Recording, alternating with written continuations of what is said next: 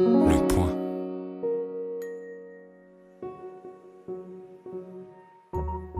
Les Contrariantes, un podcast bimensuel dédié à l'échange d'idées présenté par le magazine Le Point avec Peggy Sastre et Laetitia Stroche-Bonnard. Dans cet épisode, nous revenons sur le phénomène MeToo et la dite Tribune de Neuve défendant la liberté d'importuner, discussion que nous poursuivons avec Catherine Millet, l'une des co-rédactrices de la Tribune. Bienvenue chez Les Contrariantes, le podcast des idées élevées en liberté. Une émission où toutes les deux semaines, Peggy Sastre et moi-même commentons l'actualité puis débattons avec un invité.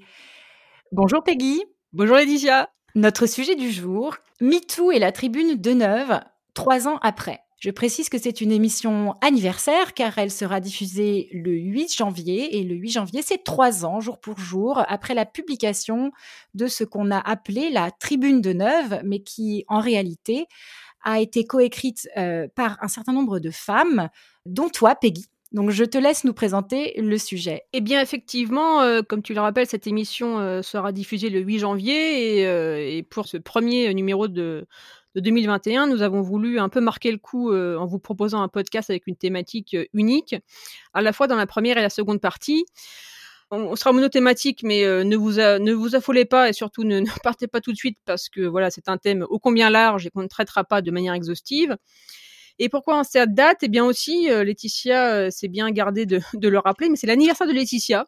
Et donc, elle mérite, elle mérite bien qu'on fasse quelque chose d'un peu foufou à cette occasion.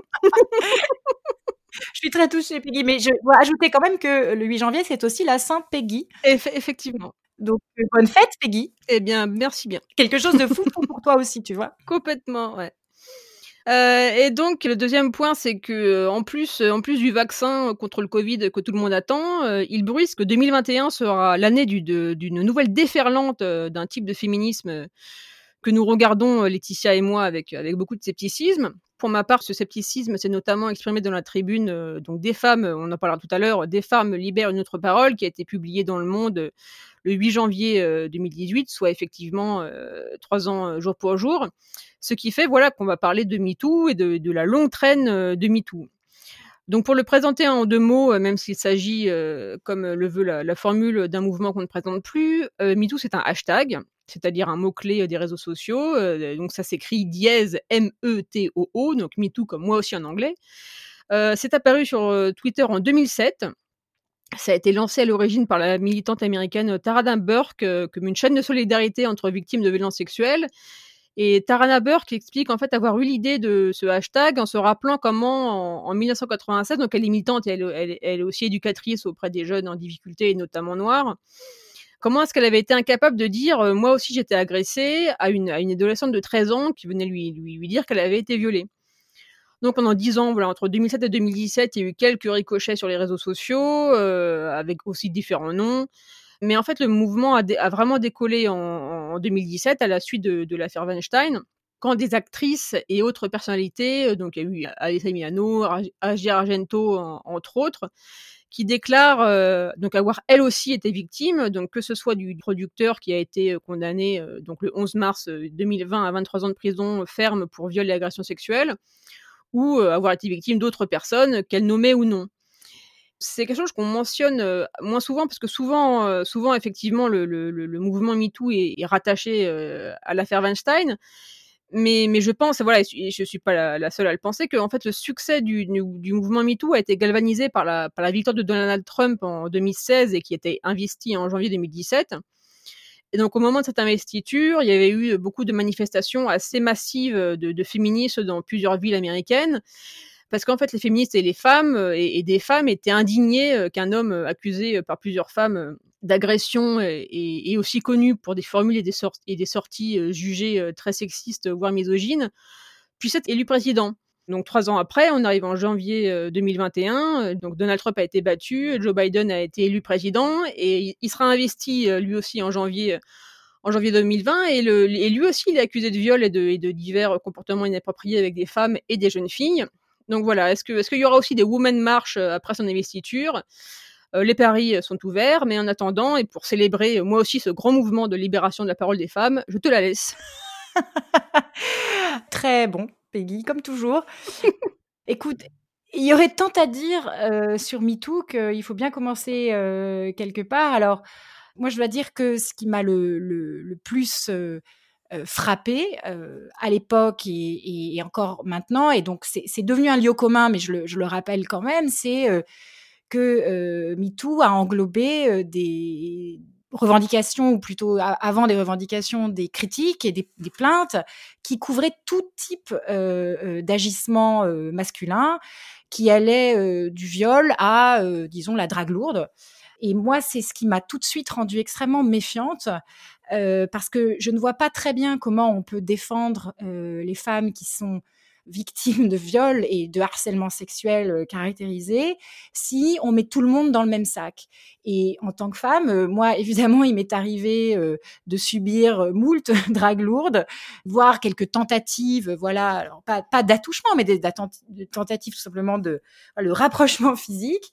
Je n'aurais même pas l'idée que ça puisse ensuite donner lieu de ma part à une plainte, et d'autant plus sur un, réseau social.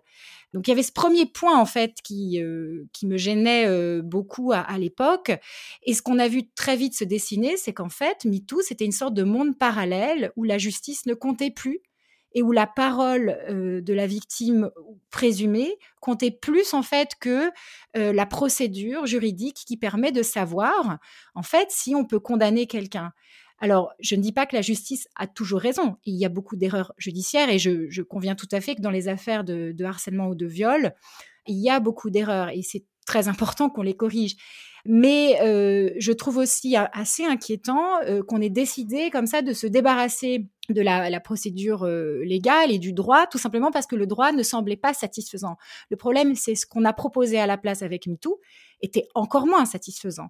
C'est-à-dire ce n'était pas seulement accuser des hommes de pouvoir, parce qu'au début c'était ça, mais après ça a été accusé un peu tous les hommes qui semblaient, aux femmes qui en parlaient, euh, avoir eu des, comportements euh, inappropriés. Donc voilà, là, je, en disant tout ça, euh, je ne dis rien de nouveau, mais je suis quand même assez surprise qu'à l'époque, il y ait eu peu de critiques de ce type bon, à part évidemment la tribune dont on parlera tout à l'heure, mais que en fait le mouvement ait été salué, euh, voilà, comme quelque chose d'absolument extraordinaire. Est-ce que tu, partages euh, ce constat, Peggy?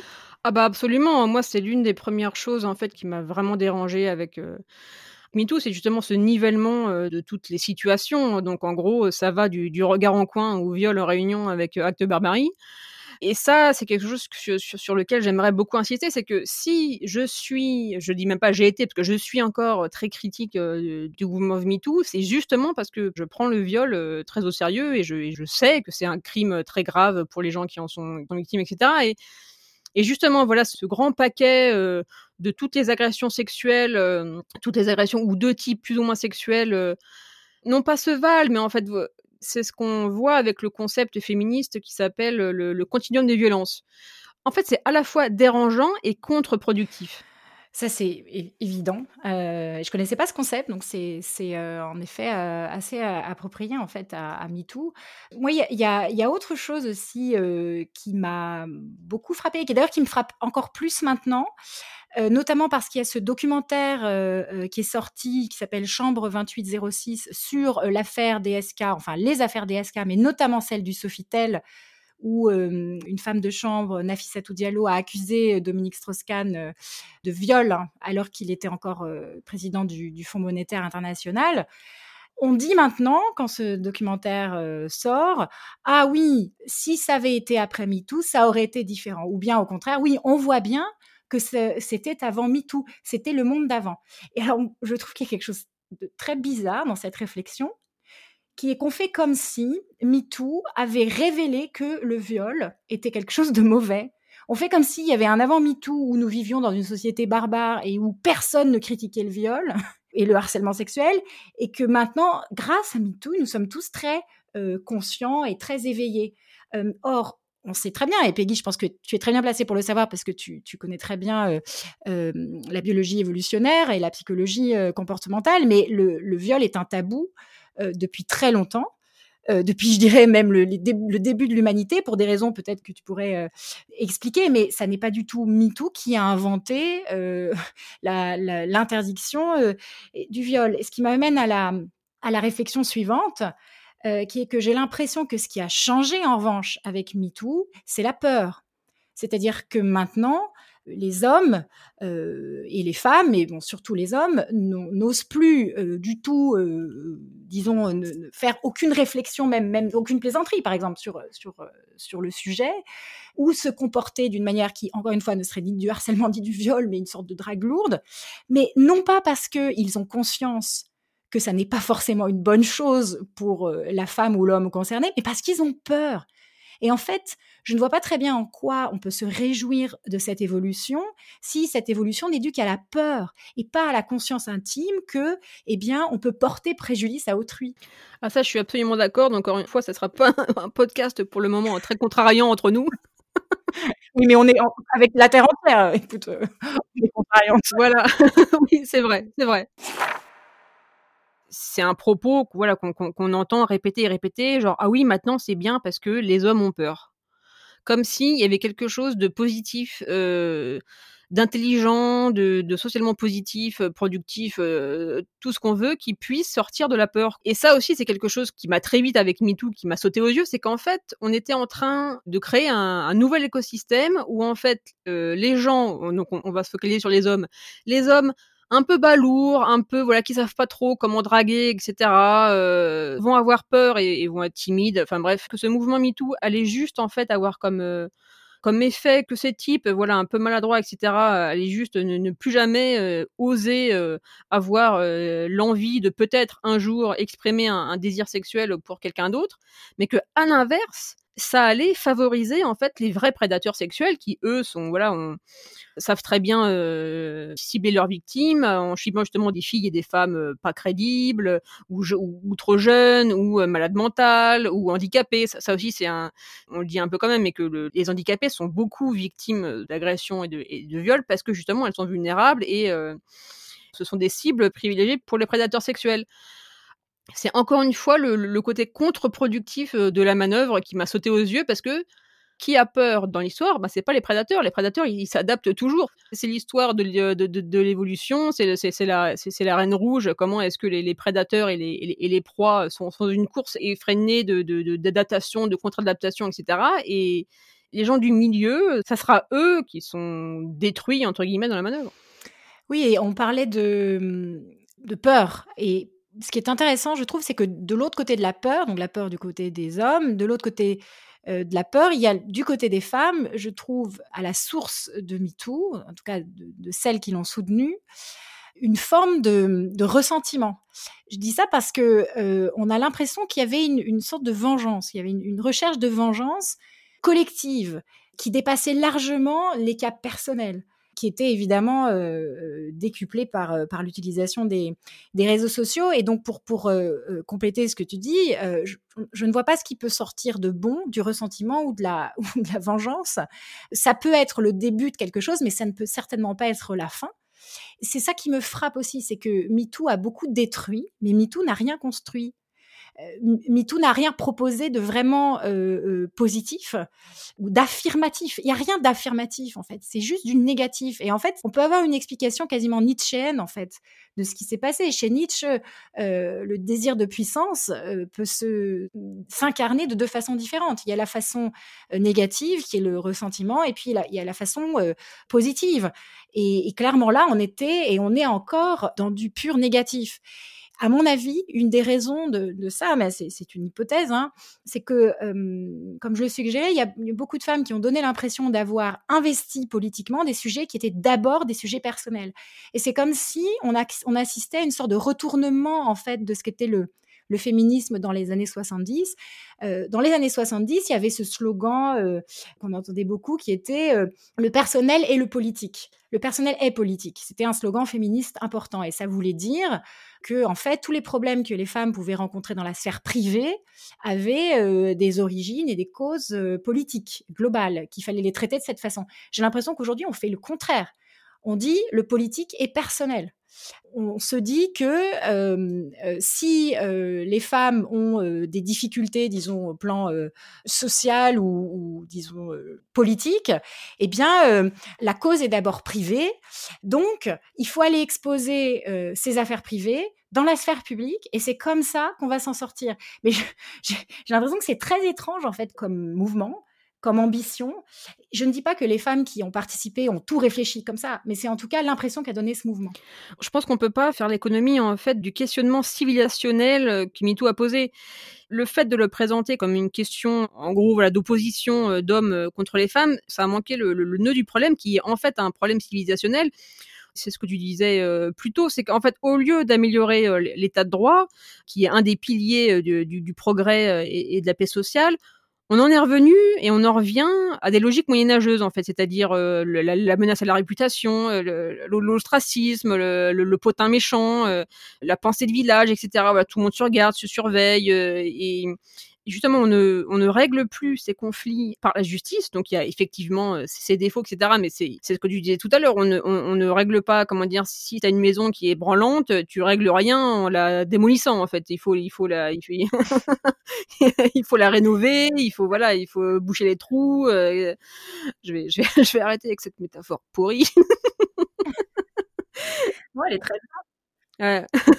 En fait, tout ce qui est cette espèce de retour de refoulé, du, du refoulé qu'il y a eu avec MeToo, moi, ça m'a beaucoup amusé, par exemple, qu'on me traite, ou je pense que toi aussi, euh, de réactionnaire parce qu'on était euh, critique euh, et on est toujours critique de, de MeToo, etc. Bien sûr. Parce qu'en fait, ce que MeToo propose, enfin semble proposer, c'est en fait justement de, revenir à des, logiques complètement ancestrales et moyenâgeuses et pour le coup hyper réactionnaires et, et, vieillottes et, on sait qu'elles ont fait l'épreuve de leur nocivité quoi.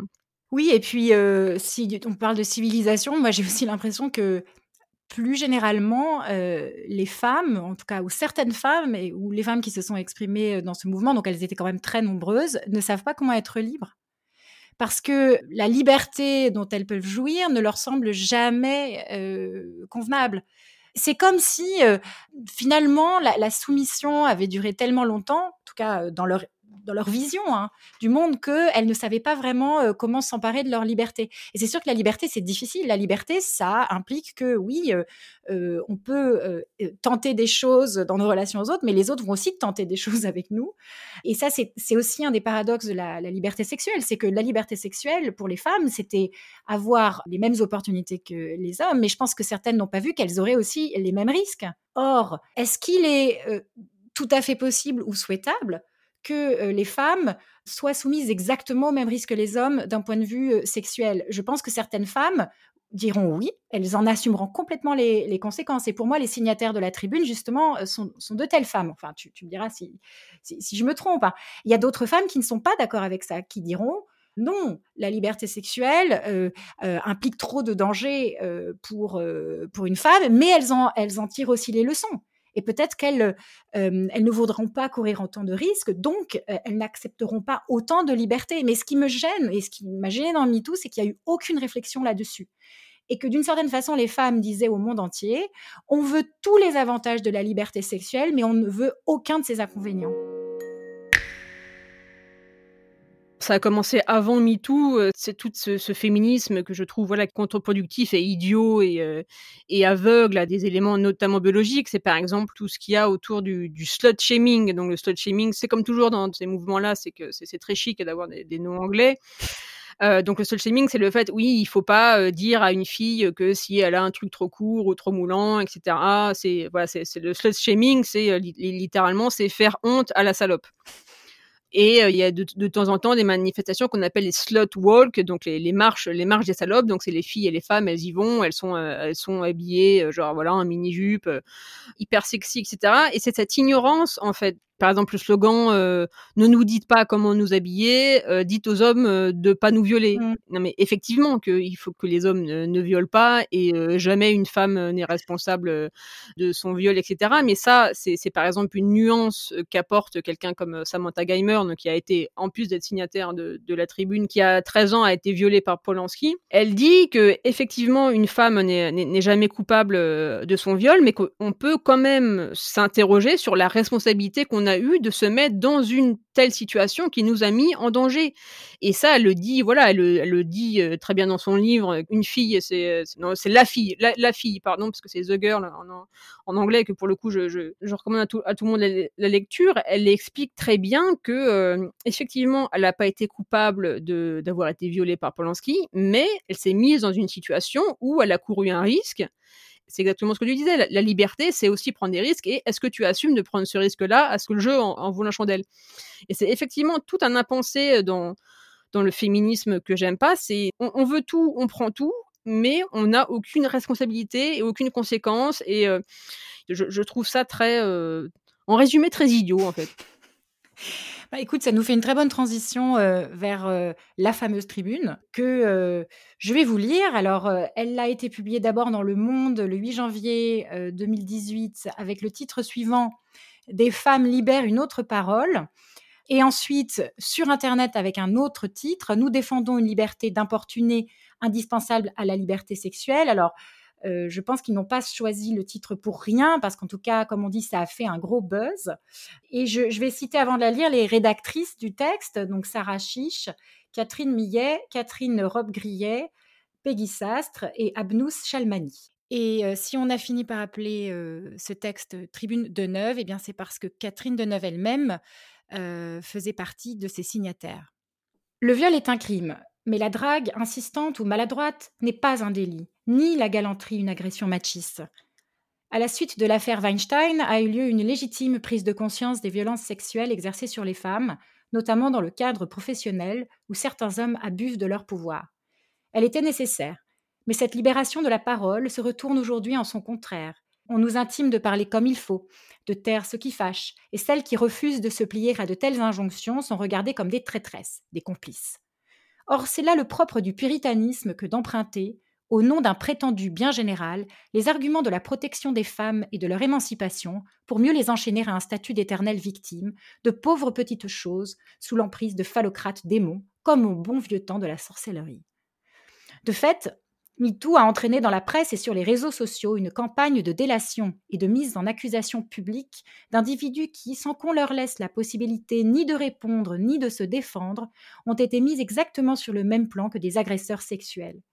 Cette justice expéditive a déjà ses victimes, des hommes sanctionnés dans l'exercice de leur métier, contraints à la démission, etc., alors qu'ils n'ont eu pour seul tort que d'avoir touché un genou, tenté de voler un baiser, parlé de choses intimes lors d'un dîner professionnel, ou d'avoir envoyé des messages à connotation sexuelle à une femme chez qui l'attirance n'était pas réciproque.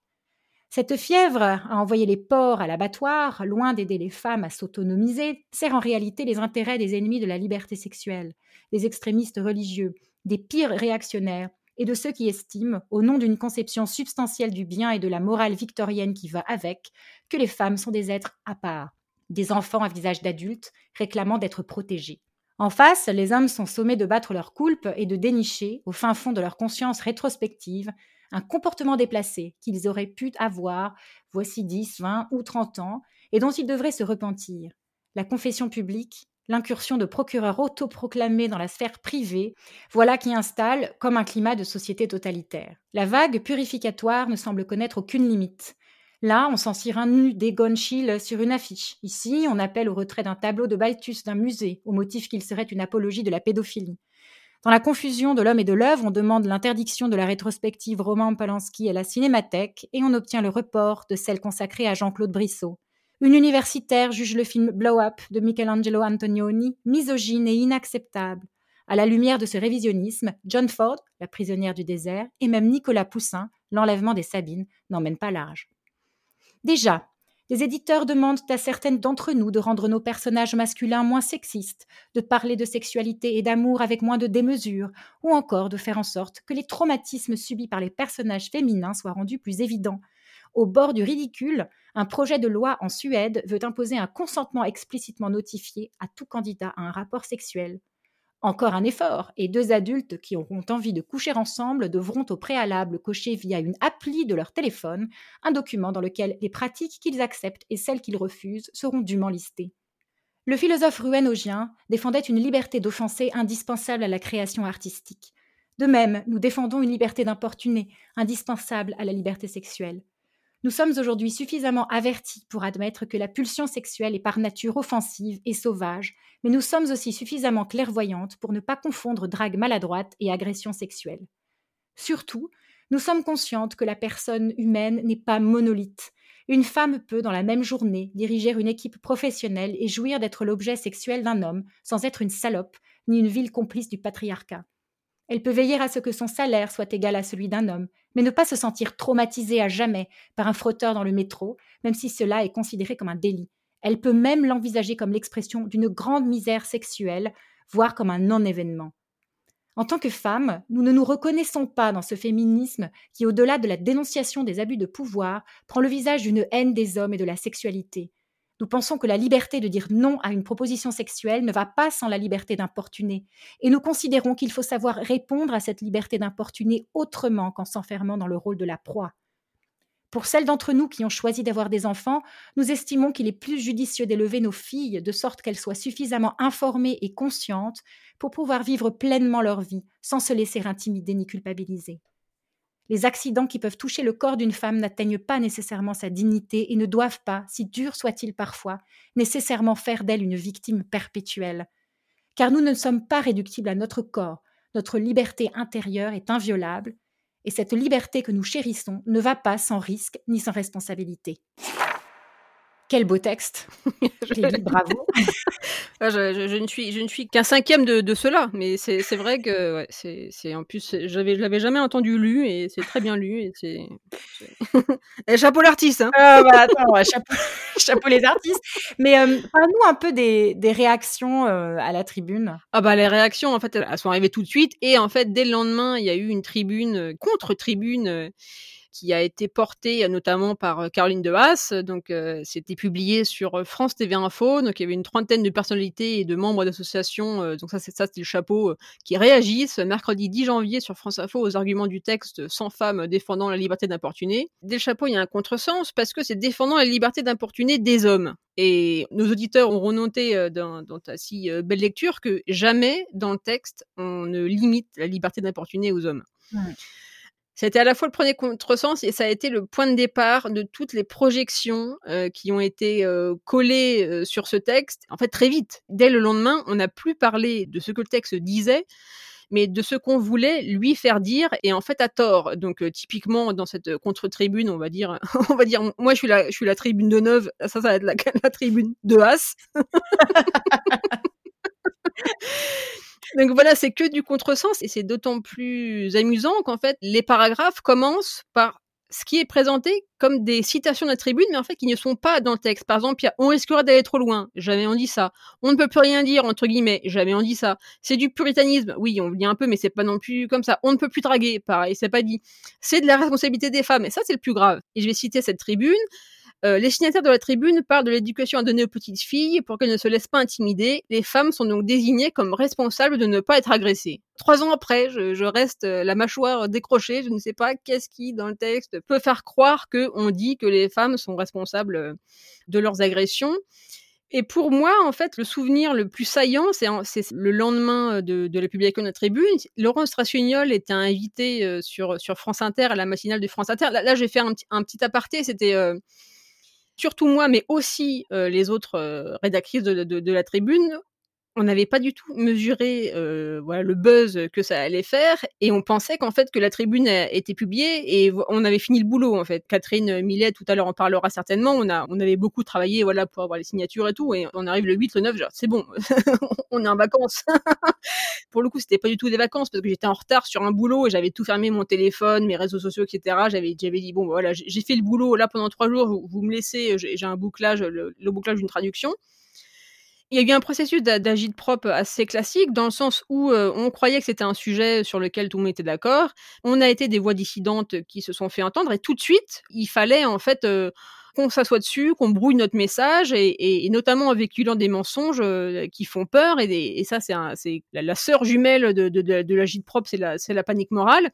L'exemple qui est très saillant pour moi, c'était Laurence Rossignol, qui à la matinale de France Inter, donc le truc énormément écouté, etc., C'est une sénatrice PS, c'est ça? Tout à fait, une sénatrice, une sénatrice PS qui a été aussi ministre des, des, des femmes. Enfin, ben, je, je, je, ne sais pas exactement l'intitulé de son ministère parce que c'est le genre de truc qui, qui, qui, qui change. Ah, mais c'est avec elle que j'ai discuté sur LCI. Tout à fait, euh, c'est elle. L'autre fois, oui, d'accord. Enfin, voilà. discuter. Oui, oui d'accord. C'est Léa Salamé qui lui cite justement la, tribune de Haas en disant que on fait l'apologie du viol. Elle lui, elle lui pose la question. Elle dit est-ce que vous trouvez que Catherine Deneuve fait l'apologie du viol? Et là, en fait, Laurence Rossignol euh, dit euh, comment dire euh, esquive la question. Donc elle, ne dit pas non, alors, parce que c'est le truc qu'elle aurait dû dire si, elle avait eu un, peu d'honnêteté. Non, le, la tribune ne fait pas l'apologie du viol, donc elle esquive la question. Et pour moi, voilà, cette intervention de, Laurence Rossignol qui ne contredit pas Léa Salamé quand elle dit que, euh, conformément à ce que dit Caroline Haas, notre tribune fait l'apologie du viol. Là, c'était parti, en fait. C'est plus possible d'argumenter. Euh, on avait eu la, la, la naïve intention de, parler, pour, parler physiologie cérébrale, de, parler au cortex frontal. Et en fait, là, c'est l'amygdale qui s'est excitée partout. Et, c'est très représentatif des projections qu'il y a eu sur ce texte et, qui a fait que, alors qu'on avait peut-être naïvement euh, le, projet d'ouvrir euh, d'ouvrir un débat, une discussion, etc. En fait, voilà, tout ce qu'on a fait, c'est creuser des tranchées et ça s'est pas arrangé depuis, quoi. Mais aussi, cette réaction euh, de panique morale, elle vient de la peur je pense que ces personnes, donc tu cites Caroline de Haas et, d'autres, n'auraient pas réagi de cette façon euh, si elles n'avaient pas été terrorisées. Parce que pendant des semaines, voire euh, des mois, euh, elles, étaient, disons, les représentantes de la pensée dominante. Il y avait très peu de voix discordantes. Et c'est toujours la même chose. Quand les gens n'ont jamais l'habitude d'être critiqués, bah, déjà, ils, deviennent de plus en plus paresseux, ils savent plus répondre aux arguments. Et surtout, une fois qu'il y a une vraie critique qui arrive et qui est intelligente, je pense qu'ils perdent leurs moyens. Enfin, pour moi, leur réaction dénotait vraiment une forme de, de, de, panique, et pas seulement morale, une panique intellectuelle. Parce qu'aussi, euh, il y avait quand même pas beaucoup de répondants intellectuels de leur côté. Je suis assez d'accord. Et, encore récemment, donc c'est pour ça aussi que je parlais de longue traîne de MeToo et, aussi c'est la, longue traîne de cette tribune. Quand je lisais, euh, je lisais le, génie lesbien d'Alice Coffin qui est sorti il y a quelques semaines. Euh, elle fait deux, deux références à la tribune. Pour des questions militantes, elle s'attaque jamais aux femmes. Et ça m'a fait beaucoup rire parce qu'elle dit voilà cette règle je, l'applique à mes interventions publiques, je ne m'en prends pas aux femmes, même si je suis en désaccord avec elles, même si elles cherchent à me nuire, même si elles écrivent des tribunes dans le monde titrées entre guillemets nous défendons la liberté d'être importunés. ça c'est le premier truc drôle. Le premier truc drôle c'est elle se trompe sur le titre.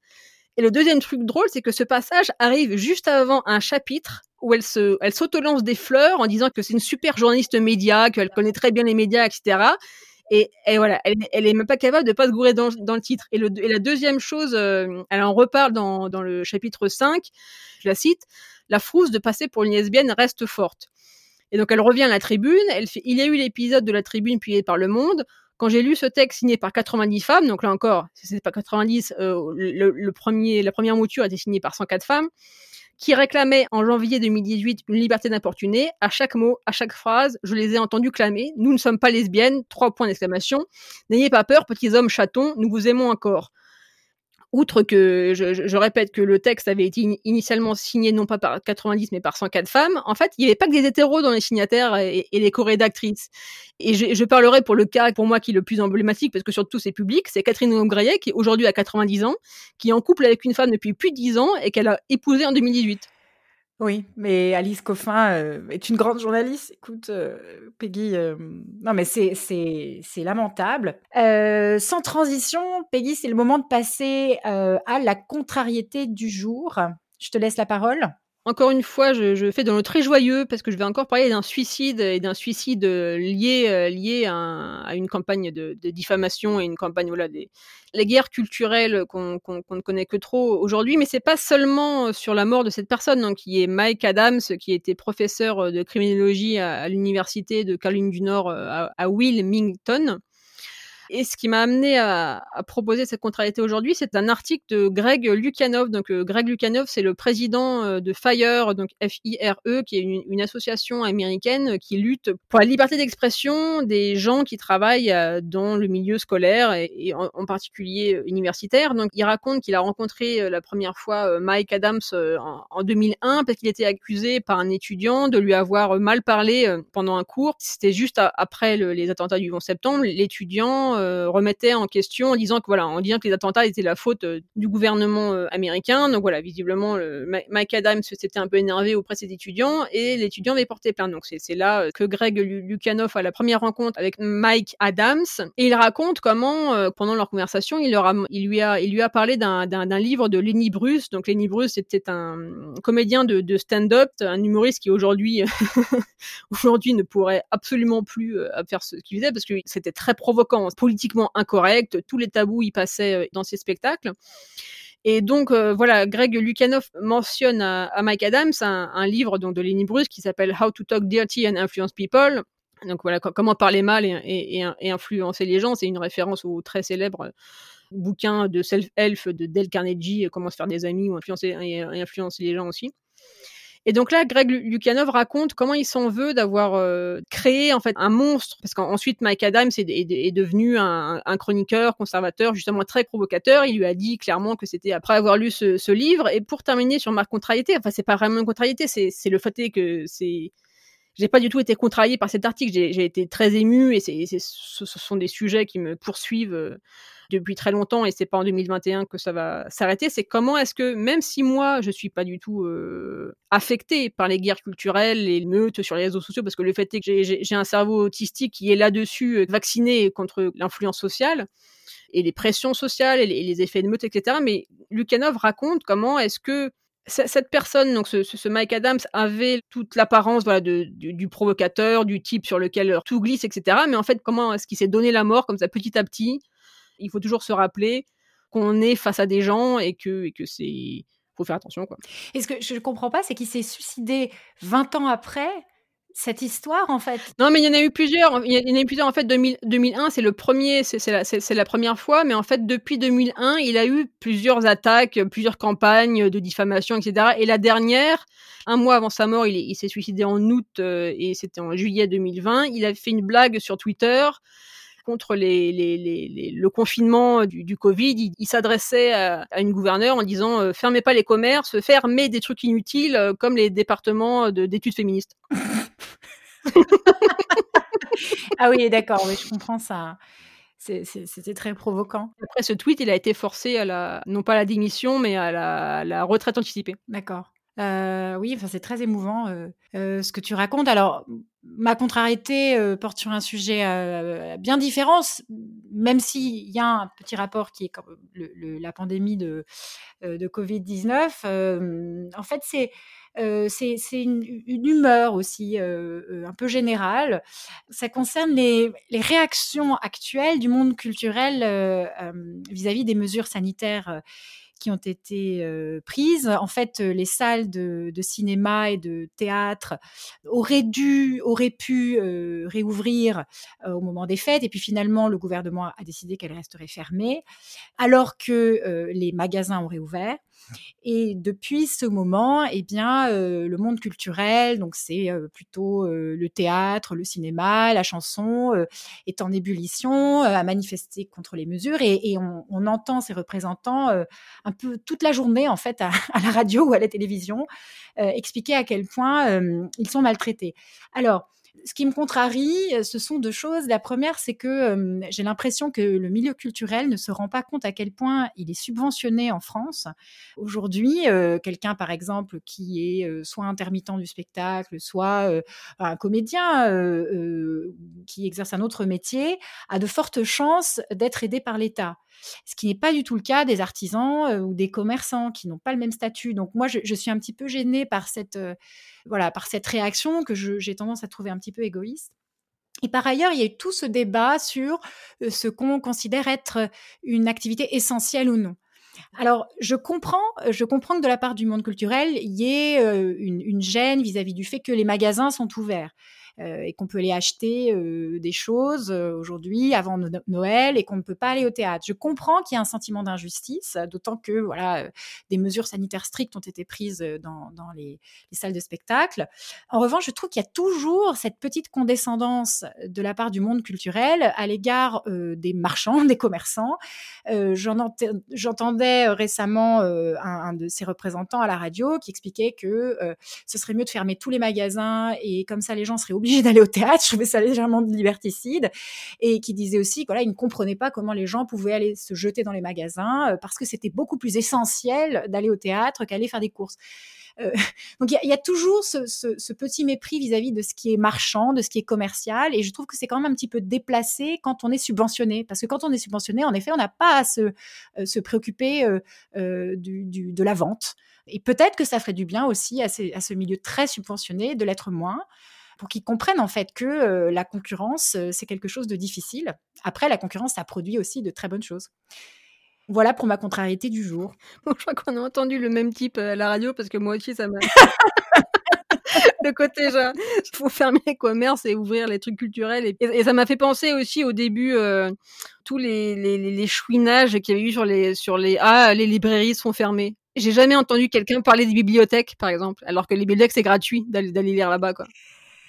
Et oui, et en fait, euh, en plus, derrière la question culturelle se cache la question commerciale, donc c'est encore pire en fait. On se moque des, des, magasins qui font du commerce, mais au fond, euh, les librairies ont la même préoccupation, ce qui est tout à fait normal d'ailleurs mais elle ne l'assume pas. Puis aussi, le, pour terminer, le truc qui m'a fait beaucoup rire, c'est que, euh, enfin, rire jaune, c'est que dans cette même interview qu'on a entendu tous les deux, ils disaient ah oui, c'est nous les pires, c'est nous qui sommes les plus malheureux, et, et leur parlait pas des restaurateurs et tout, qui eux crèvent littéralement, quoi. Oui, mais c'est ça. C'est, je sais que tu n'aimes pas le mot, mais je, trouve ça un peu indécent. je, je, le tolère pour, pour aujourd'hui, comme c'est ton anniversaire. Merci. Eh bien, écoute, euh, c'est le moment de conclure euh, cette première partie qui était vraiment passionnante, enfin en tout cas de mon point de vue, et de passer euh, à la seconde. Nous accueillons aujourd'hui Catherine Millet.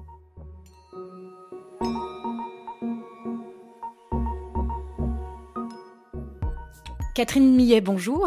Bonjour. Et merci de participer à cette émission anniversaire. Oui, bon anniversaire à toutes.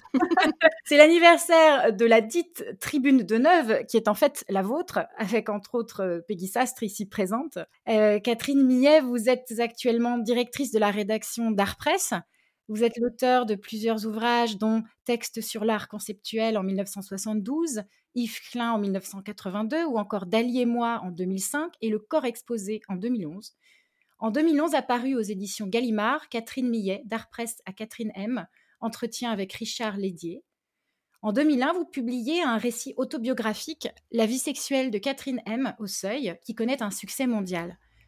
Vous avez poursuivi ce cheminement autobiographique en publiant Riquet à la houppe, Millet à la loupe en 2008. Votre dernier essai, publié en 2017, s'intitule Aimé Lawrence aux éditions Flammarion. Vous avez été commissaire de plusieurs expositions, parmi lesquelles Baroque 81 au Musée d'art moderne de la ville de Paris en 1981, ou encore 12 artistes français dans l'espace à Tokyo et Séoul en 1985. Vous avez également été commissaire de la section française de la Biennale de São Paulo en 1989, qui a reçu le Grand Prix du meilleur pavillon, et commissaire du pavillon français pour la Biennale de Venise en 1995. Nous vous invitons aujourd'hui car, par votre parcours et vos prises de position, vous êtes toujours comportée en femme libre. Je n'ose même plus employer ce terme tant il est malheureusement galvaudé aujourd'hui, où l'on confond à mon sens la libération de la parole avec la liberté qui est bien plus complexe. Ainsi, il me semble que par cette tribune et d'autres propos que vous avez pu tenir sur euh, MeToo, vous avez voulu répondre à un message devenu simpliste et automatique, moi aussi, par un autre message, une sorte de moi non plus, un rappel salutaire que les relations sentimentales suivent des ressorts que le discours actuel se refuse à regarder en face. D'où ma première question, Catherine Millet. Pourquoi avez-vous décidé de coécrire cette tribune? Et pouvez-vous expliquer à nos auditeurs comment cela s'est passé? Eh ça s'est passé, euh, en fait, euh, celle qui a eu l'initiative, c'est Sarah Chiche, qui un jour m'a fait signe, elle m'a envoyé un email ou elle m'a appelé. Et c'était à la suite d'une conversation euh, qu'elle avait eue avec une éditrice, et ça me concernait puisque leur conversation était venue sur la vie sexuelle de Catherine M. Et ce qui avait beaucoup choqué Sarah, c'est que cette éditrice lui avait dit mais un tel livre ne serait plus publiable aujourd'hui. Pourquoi? Parce qu'il y avait euh, ce, mouvement euh, MeToo qui était, qui était amorcé, et puis il y a quand même, euh, depuis un certain nombre d'années, tout un mouvement, pour dire vite, on appellera puritain, qui, comme ça, se, se développe. Et donc Sarah m'a proposé qu'on écrive une tribune pour pour répondre à ce mouvement MeToo. Et puis voilà, et puis Peggy, on en a parlé à Peggy, euh, Abnou Chemani, et puis voilà, et on est on s'est retrouvé et puis aussi avec Catherine Robgrillet, et on s'est retrouvé à faire circuler ce, texte entre nous pour vraiment le, le, le co-rédiger, quoi. Voilà. C'est né comme ça. Et pourquoi moi j'ai accepté? Alors j'ai accepté, je dis souvent que j'y suis allée euh, presque à reculons parce que je sais, j'avais l'expérience déjà d'une tribune euh, que j'avais faite aussi avec euh, Catherine Robgrillet d'ailleurs, et puis à l'époque Marcella Yacoub, pour défendre le point de vue des prostituées contre ce qu'on avait appelé à l'époque la loi Sarkozy, qui, de notre point de vue, fragilisait encore plus les, les prostituées qu'elles ne l'étaient déjà, et ça s'est avéré d'ailleurs aussi. Mais j'avais gardé le souvenir que organiser une, une, pétition comme ça, ça prend beaucoup de temps parce que voilà, on, on contacte les, les, gens, on discute avec eux. Moi, je sais que j'ai passé euh, d'ailleurs pour cette tribune-là euh, beaucoup de temps au téléphone à, avec des amis qui m'appelaient, qui me disaient ah je te signerais bien, mais euh, il y a ça qui me gêne. Enfin bon, je suis sûre que Peggy a fait la même expérience je, je, dis ça, je le précise parce que je pense qu'il faut être vraiment très motivé quand on se lance dans une affaire comme ça, parce que euh, voilà, on investit euh, beaucoup de beaucoup de temps, beaucoup d'énergie, on se on se confronte euh, à son environnement, euh, à son entourage immédiat. les amis qui, sont d'accord, ça va bien, mais les amis qui sont moins d'accord, il faut s'expliquer. Donc voilà, c'est c'est mon c'est mon souvenir immédiat.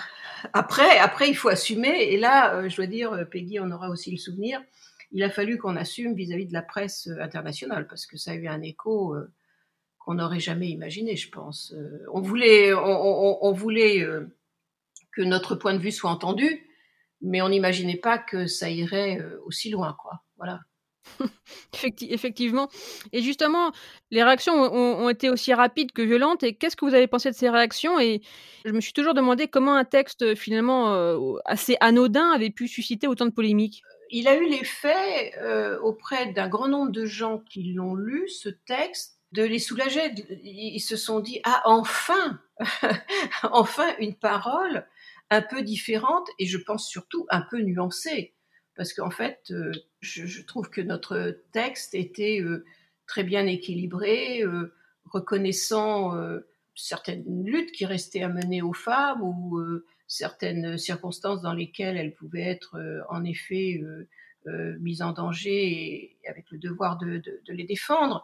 Mais euh, ce qu'on ce qu'on dénonçait, c'était euh, les, les, les, excès de ce de cette guerre euh, contre les hommes, quoi, en fait, et les, et les dénonciations rapides et, et, et, invérifiées, invérifiables, etc., et, les effets euh, faces que ça pouvait avoir sur les, sur les réseaux sociaux. Donc, je pense qu'il y avait énormément de gens, et à travers le monde, puisque euh, j'ai le souvenir, on se partageait le travail, quoi, euh, entre les journalistes américains, les Allemands, les Espagnols, les, euh, les Sud-Américains, euh, les, les, Italiens qui nous contactaient pour avoir euh, des interviews. Moi, j'ai le souvenir que tous ces journalistes qui m'ont contacté, que j'ai rencontrés ou avec qui j'ai eu des discussions à l'époque, euh, commencer par me dire ah enfin euh, enfin une parole de, de, femme qui, qui, qui, qui, est équilibrée quoi qui est qui et qui dit des choses que ces gens-là pensaient et puis euh, trouvaient pas forcément à exprimer quoi on a dit tout haut euh, ce, ce, ras-le-bol que beaucoup de gens avaient et à travers le monde puisque c'était un phénomène mondial. C'est très juste d'ailleurs à l'époque, moi je ne connaissais pas Peggy. Donc euh, voilà, je, je, ne savais pas du tout que cette pétition était, euh, cette tribune, hein, pardon, était en, en cours euh, et je l'aurais volontiers signée. Mais je me rappelle l'avoir le matin même, l'avoir lu parce qu'il y avait une alerte du monde, oui. quelque chose comme ça. Oui. Et j'ai eu en effet cette impression de, de soulagement et de d'apaisement aussi, enfin de, de sentiment aussi qu'il y avait une forme de, de, bon sens quand même qui, qui émergeait malgré tout. Je pense que le mot bon sens, c'est le mot juste, en fait. Et, et moi, j'avais testé euh, certains de nos arguments comme ça euh, dans, dans, dans, dans, mon entourage auprès de, de, de, de femmes qui sont pas forcément envoyées des, des, intellectuels et qui réagissaient comme ça. Euh, bah oui, bien sûr, c'est le bon sens, quoi. C'est pas parce que un type vous fait un compliment un peu grossier, maladroit, ou, ou, même vous met la main aux fesses, que pour autant on pense que c'est un violeur. Voilà, c'est ça. Donc ça, ça, paraissait tellement évident pour moi et pour, pour tellement de femmes autour de moi. Ce qu'on a du mal à expliquer, c'est l'hystérie euh, qu'a soulevé ce mouvement MeToo. Mmh. C'est vrai que ce qu'on a constaté euh, à l'époque, c'était que euh, les réactions les plus sévères à votre rencontre venaient de femmes et notamment de féministes. Et mmh, est-ce que vous avez l'impression que la polarisation entre ces féministes et d'autres femmes comme vous et, Peggy et les signataires de cette tribune s'est accentuée ou bien elle s'est un peu apaisée depuis la publication de la tribune? Bah, je dirais, euh, enfin, sais pas si je dois dire heureusement ou, malheureusement, mais euh, depuis cette tribune, il y a d'autres soucis de préoccupation qui sont intervenus et qui ont euh, une gravité sans commune mesure avec ce que dénonçait le, enfin, pour une grande part, le mouvement MeToo. Donc, je pense que ça s'est apaisé parce que parce que les gens ont d'autres choses qui, qui, les qui les occupent, qui les préoccupent. Mais d'ailleurs je, me dis, moi, une des choses qui me choquait euh, dans ce mouvement MeToo, c'était euh, son narcissisme incroyable. On, avait l'impression que tout d'un coup, euh, plein de femmes ne se préoccupaient plus que voilà, du, comportement des hommes autour d'elles, plus ou moins satisfaisant, plus ou moins agressif ou pas. Enfin bon, et, et, et, que tout le reste, et, et d'un point de vue féministe, la condition de femmes euh, ailleurs dans le monde euh, qui sont dans une situation certainement plus grave euh, que, ces femmes qui se font pincer les fesses dans un couloir de bureau. ça me, en fait, je dois dire que c'est peut-être ça qui me choquait le plus.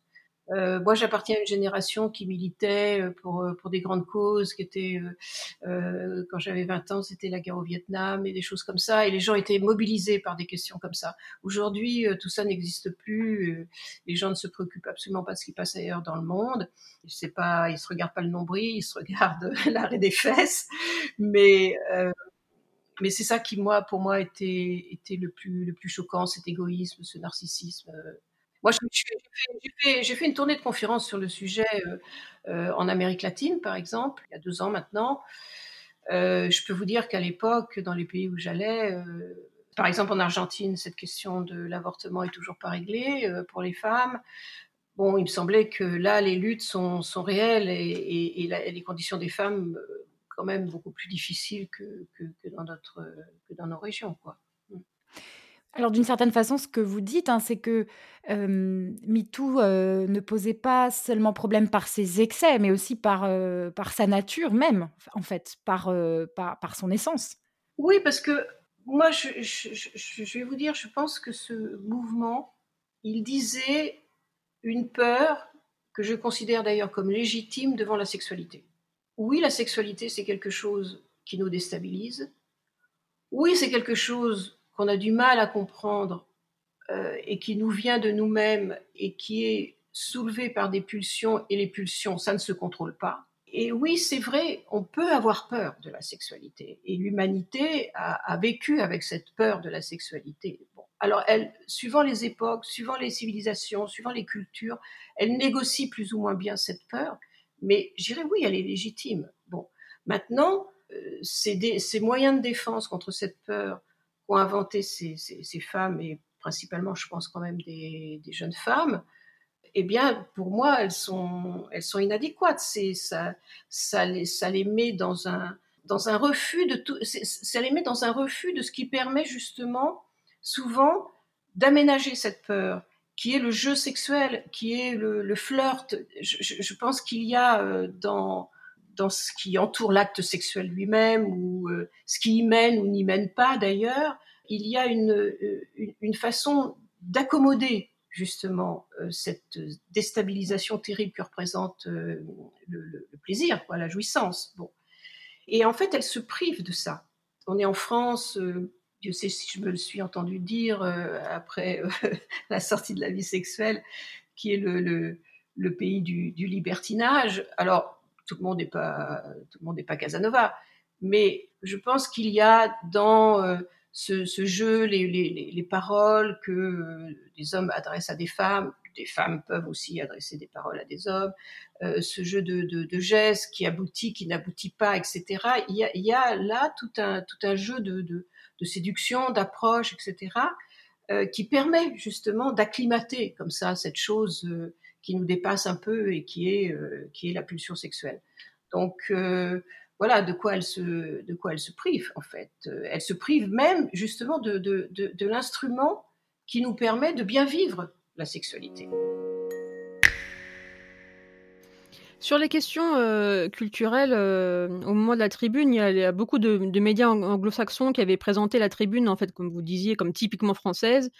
Mais est-ce que vous n'avez pas l'impression que, que ces réceptions a finalement été meilleures dans d'autres pays, et en particulier latins? Vous, vous, vous disiez que euh, voilà, vous avez fait cette tournée en, Amérique du Sud. Euh, moi, voilà, moi aussi, j'ai eu, de la, eu de la presse euh, très en vue en, Amérique du Sud, etc.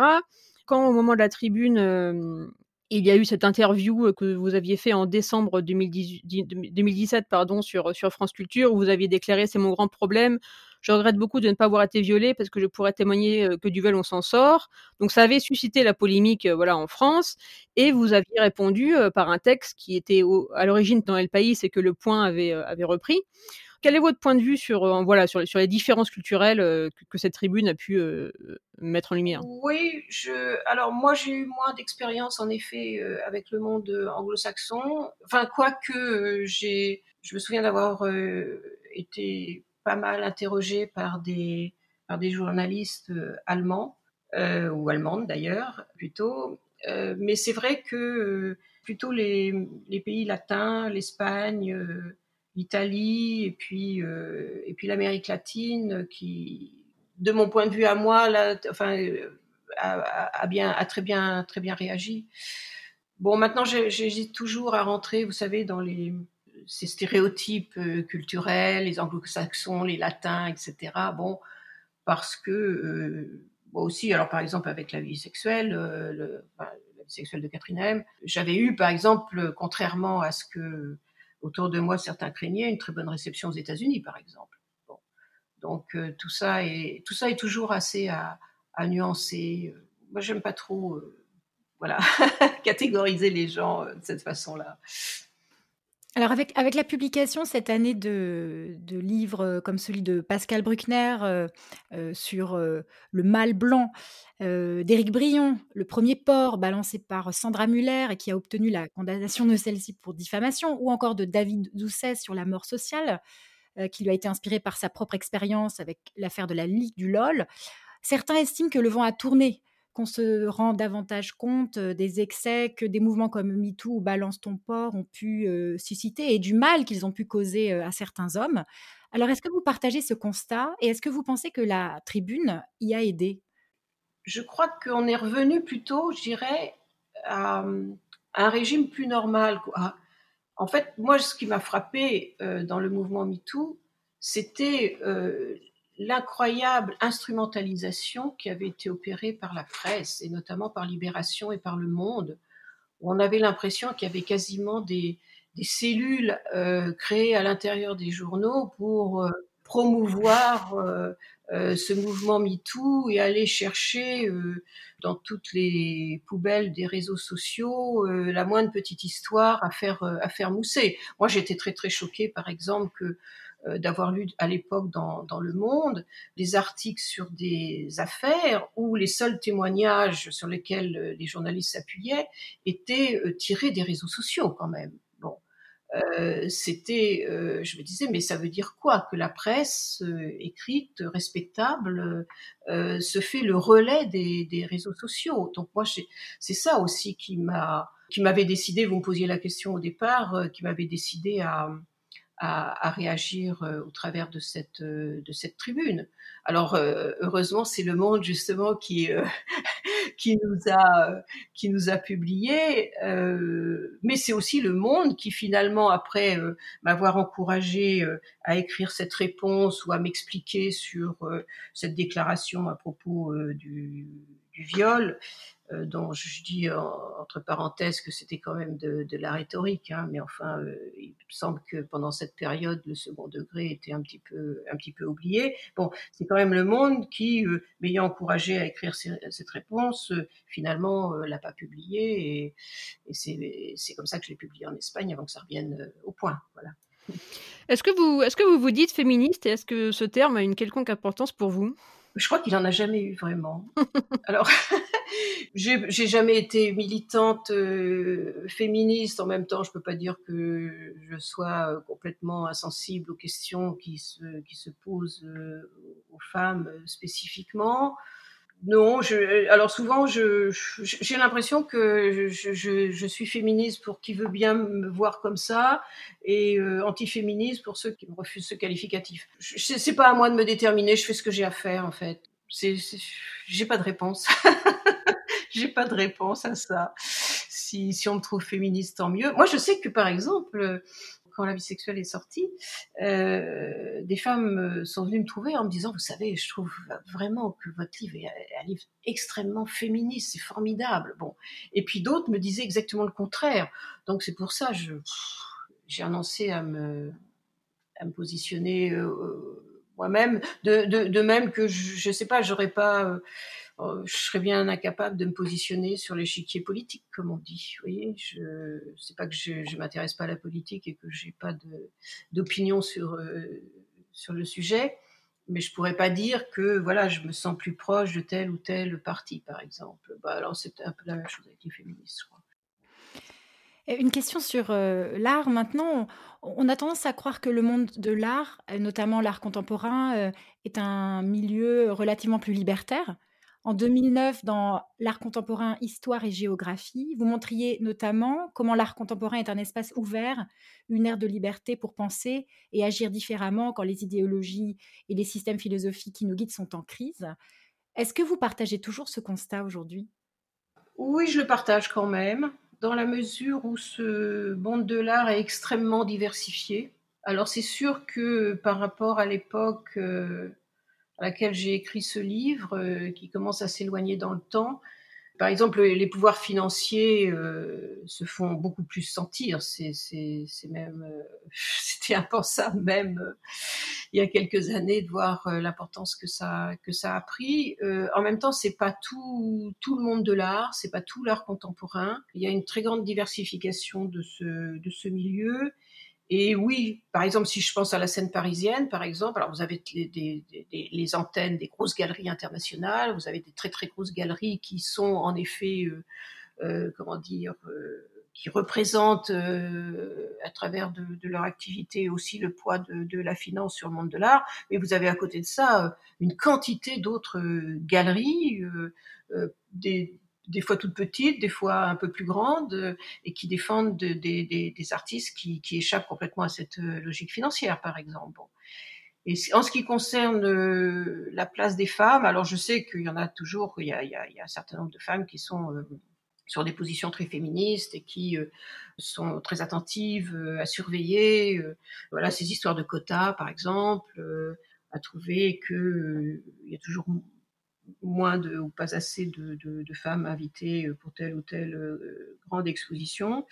C'était euh, la situation a été longtemps assez comment dire assez partagée. C'est vrai que je dirais que pour ce qui est des artistes plasticiennes, quoi qu'il y en a maintenant qui sont très très importantes, y compris d'ailleurs dans, dans le top 10 de celles qui représentent un, un enjeu financier, par contre, dans les structures, par exemple, euh, je sais pas, j'ai jamais dénombré, mais il y a peut-être plus de directrices de galeries qu'il n'y a de directeurs. Euh, ça s'est un petit peu renversé ces toutes dernières années, mais il y a eu un moment où, vraiment euh, les musées étaient tenus presque essentiellement par des femmes, beaucoup, beaucoup. Donc voilà, c'est le le, pouvoir se répartit d'une manière différente. Quoi. Il, y a, le pouvoir euh, administratif, euh, il y a le pouvoir de la création. Euh, c'est assez, assez partagé. Quoi. Mais c'est vrai qu'il n'y a pas. ce qu'on peut constater par rapport à l'histoire, c'est qu'il y a, je crois, quand même depuis longtemps une histoire de l'écriture féminine, enfin de, de la littérature féminine. c'est plus difficile à écrire cette histoire en ce qui concerne la peinture, par exemple. Il y a moins de grandes figures à travers l'histoire de femmes qui se sont imposées dans ce, dans ce domaine qu'on soit un homme, qu'on soit une femme, euh, qu'on soit, euh, qu'on soit trans, euh, qu'on soit toute la déclinaison possible aujourd'hui des, sexualités, je pense qu'on trouve sa place. Dans votre dernier livre, donc qui est paru en 2017 chez Flammarion, Aimé Lorenz, vous écrivez Que n'ai-je pas lu et entendu après la publication de La vie sexuelle de Catherine M? Ma sexualité a souvent été qualifiée de masculine. J'ai même dû répondre à la question de savoir si je ne pensais pas être un homme. Et vous faites remarquer ensuite, euh, ces appréciations démontraient que les mentalités n'avaient pas beaucoup évolué depuis au moins 1928. Donc là, vous citez, citez un roman euh, d'Aldous Huxley euh, qui mettait en scène l'héritière Nancy Cunard, qui était voilà très très libre intellectuellement, socialement, sexuellement, etc. Et donc 1928, voilà, c'est aussi l'année de, la, première publication de, de, de l'amende de Lady Chatterley, qui a fait scandale, qui a été saisie par les autorités britanniques pour obscénité, etc. Et c'était une époque aussi où la, France semblait incarner un, havre de, liberté morale et intellectuelle. Est-ce que vous pensez qu'il y a d'autres points communs entre notre époque actuelle et celle de, de D.H. Lawrence? Moi, j'aurais presque le sentiment de dire qu'on a régressé. C'est-à-dire que, en tout cas, s'il s'agit de ce, mouvement MeToo, comme je disais tout à l'heure, j'ai l'impression que les femmes qui s'inscrivent dans ce mouvement ont beaucoup moins de liberté que ces femmes dont parlait euh, Lorenz dans ses, dans ses romans. Moi, j'ai eu envie d'écrire ce livre sur lui parce que euh, été très frappée. Pratiquement tous, à, l'exception d'un seul roman, tous ces romans ont pour principal euh, héros une héroïne ou des héroïnes. Euh, c'est quelqu'un qui s'est énormément intéressé, qui a, voilà, qui, a observé avec beaucoup d'attention euh, les femmes euh, autour de lui, qui étaient la plupart des femmes très éduquées, très, et qui étaient des femmes très féministes à l'époque, certaines impliquées dans les, dans les mouvements féministes, et surtout qui, qui assumaient comme ça une liberté sexuelle qu'on rencontre aujourd'hui rarement qui s'est raréfié du moins. Donc c'est pour ça que je dis, j'ai l'impression qu'on a un peu, un peu régressé. Alors bon, c'est toujours euh, un peu bête de parler par euh, généralité, mais enfin si si on me dit qu'aujourd'hui le féminisme euh, c'est MeToo, alors là oui, si le féminisme c'est devenu ça, comme je disais, c'est un féminisme de femmes qui qui se défie de, de la sexualité, voilà, alors que euh, celles des années 20, euh, elles étaient au contraire euh, dans, un, dans un mouvement qui faisait qu'elles assumaient complètement cette, cette liberté. Et, et souvent, alors l'autre différence d'ailleurs aussi, je pense que bien souvent ces, ces, ces, pionnières comme ça, enfin c'était plus tout à fait des pionnières dans les années 20, mais enfin quand même c'était c'était encore les, pourrait dire les débuts du féminisme, elles étaient d'autant plus libres qu'elles avaient à, combattre souvent contre un environnement social qui était sûrement pas celui qu'on a aujourd'hui, c'est-à-dire qui était sûrement beaucoup plus euh, pris encore dans les rênes de, de, la religion ou, euh, beaucoup plus euh, moralisateur qu'aujourd'hui, beaucoup plus, enfin, sûrement moins moins ouvert quand même sur les questions de la sexualité. Et, et même par exemple de, parfois de la mixité sociale que ça, que ça représentait, cette liberté euh, sexuelle bon, pour, euh, pour, des femmes. Voilà, elles ont, elles ont eu à combattre contre cet entourage-là qui pouvait que euh, exercer un pouvoir coercitif à leur encontre, alors que aujourd'hui, moi, il me semble que des, des, des, des jeunes femmes qui se contentaient de de balancer euh, comme ça. Euh, moi aussi, j'ai été euh, harcelée, moi aussi, j'ai été agressée. Elles se mettent au contraire dans la situation de se conformer à, cet entourage plus ou moins réel qu'elles ont qu'elles ont trouvé et, aussi autour enfin dans, sur les réseaux sociaux voilà je, je, je, pense qu'il y a voilà ce que je veux dire c'est que euh, ces, féministes des, années 20 étaient anticonformistes, alors que les féministes MeToo euh, euh, sont extrêmement conformistes. Eh bien, voilà une très belle conclusion. Euh, avant de nous quitter, je, voulais euh, vous citer euh, un extrait du livre Persona sexuelle de Camille Paglia, qui est une féministe que vous devez connaître. Ah, très bien, oui. Et aussi philosophe hein, américaine, alors malheureusement trop peu connue en France. On a, je vous interromps parce qu'on a publié un, très bon article de Sarah Chiche sur ce, sur ce livre dans Art Press. Tout à fait, je crois que c'était en janvier 2019. Oui, oui. Hum, voilà, donc l'extrait est le suivant. La sexualité et l'érotisme sont un croisement complexe de la nature et de la culture. Les féministes simplifient à l'excel le problème du sexe lorsqu'elles le réduisent à une question de convention sociale. Réajustons la société, éliminons l'inégalité sexuelle, purifions les rôles sexuels, et le bonheur et l'harmonie régneront. Ici, le féminisme, comme tous les mouvements progressistes des deux derniers siècles, est l'héritier de Rousseau. Catherine Millet, merci d'avoir rejoint les Contrariantes. Merci beaucoup. Bah, c'est moi qui vous remercie. Hein. Et rendez-vous à nos auditeurs dans deux semaines pour le prochain numéro. C'était Les Contrariantes, le podcast des idées élevées en liberté, présenté par le magazine Le Point, à retrouver toutes les deux semaines sur lepoint.fr, Apple Podcast, Spotify, Deezer et Google Podcasts. Le Point.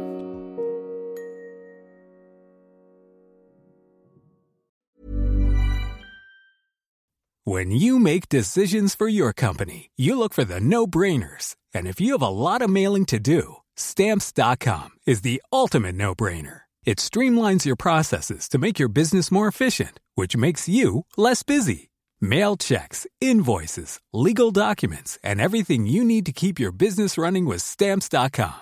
Seamlessly connect with every major marketplace and shopping cart Schedule package pickups and see your cheapest and fastest shipping options from different carriers with rates up to 89% off USPS and UPS rates. And with the stamps.com mobile app, you can take care of mailing and shipping wherever you are. Make the same no-brainer decision as over 1 million other businesses with stamps.com. Sign up with code program for a 4-week trial plus free postage and a free digital scale. No long-term commitments or contracts. That's stamps.com. Code program.